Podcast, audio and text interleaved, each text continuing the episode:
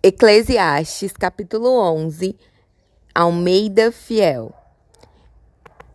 Ah, começa assim: Lança o teu pão sobre as águas, porque depois de muitos dias o acharás. Eu achei essa versão um pouco estranha. É, lançar o pão sobre as águas e vai derreter, né? Ele vai, vai diluir, sei lá, na água. Mas em inglês ele fala assim, né? King James Version. Ship your grain across the sea. After many days you may receive a return. Então é para você enviar no navio através do, do, do mar é, e até após alguns dias, talvez você receba um retorno. Então tem mais sentido em relação a investimentos. E na versão em português mais moderna, diz: dê com generosidade seu pão, porque o que você der a outros acabará voltando para você. Então, vamos prosseguir a leitura. Eclesiastes 11, agora versículo 2 em diante.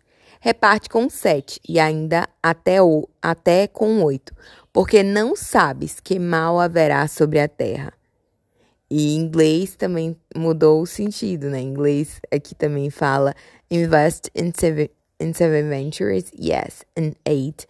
You do not know what disasters may come up the land.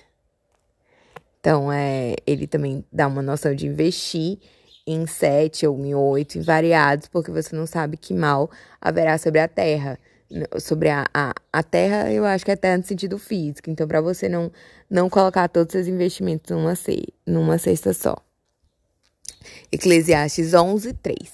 Estando as nuvens cheias, derramam a chuva sobre a terra, e caindo a árvore para o sul ou para o norte, no lugar em que as árvores em que a árvore cair, ali ficará.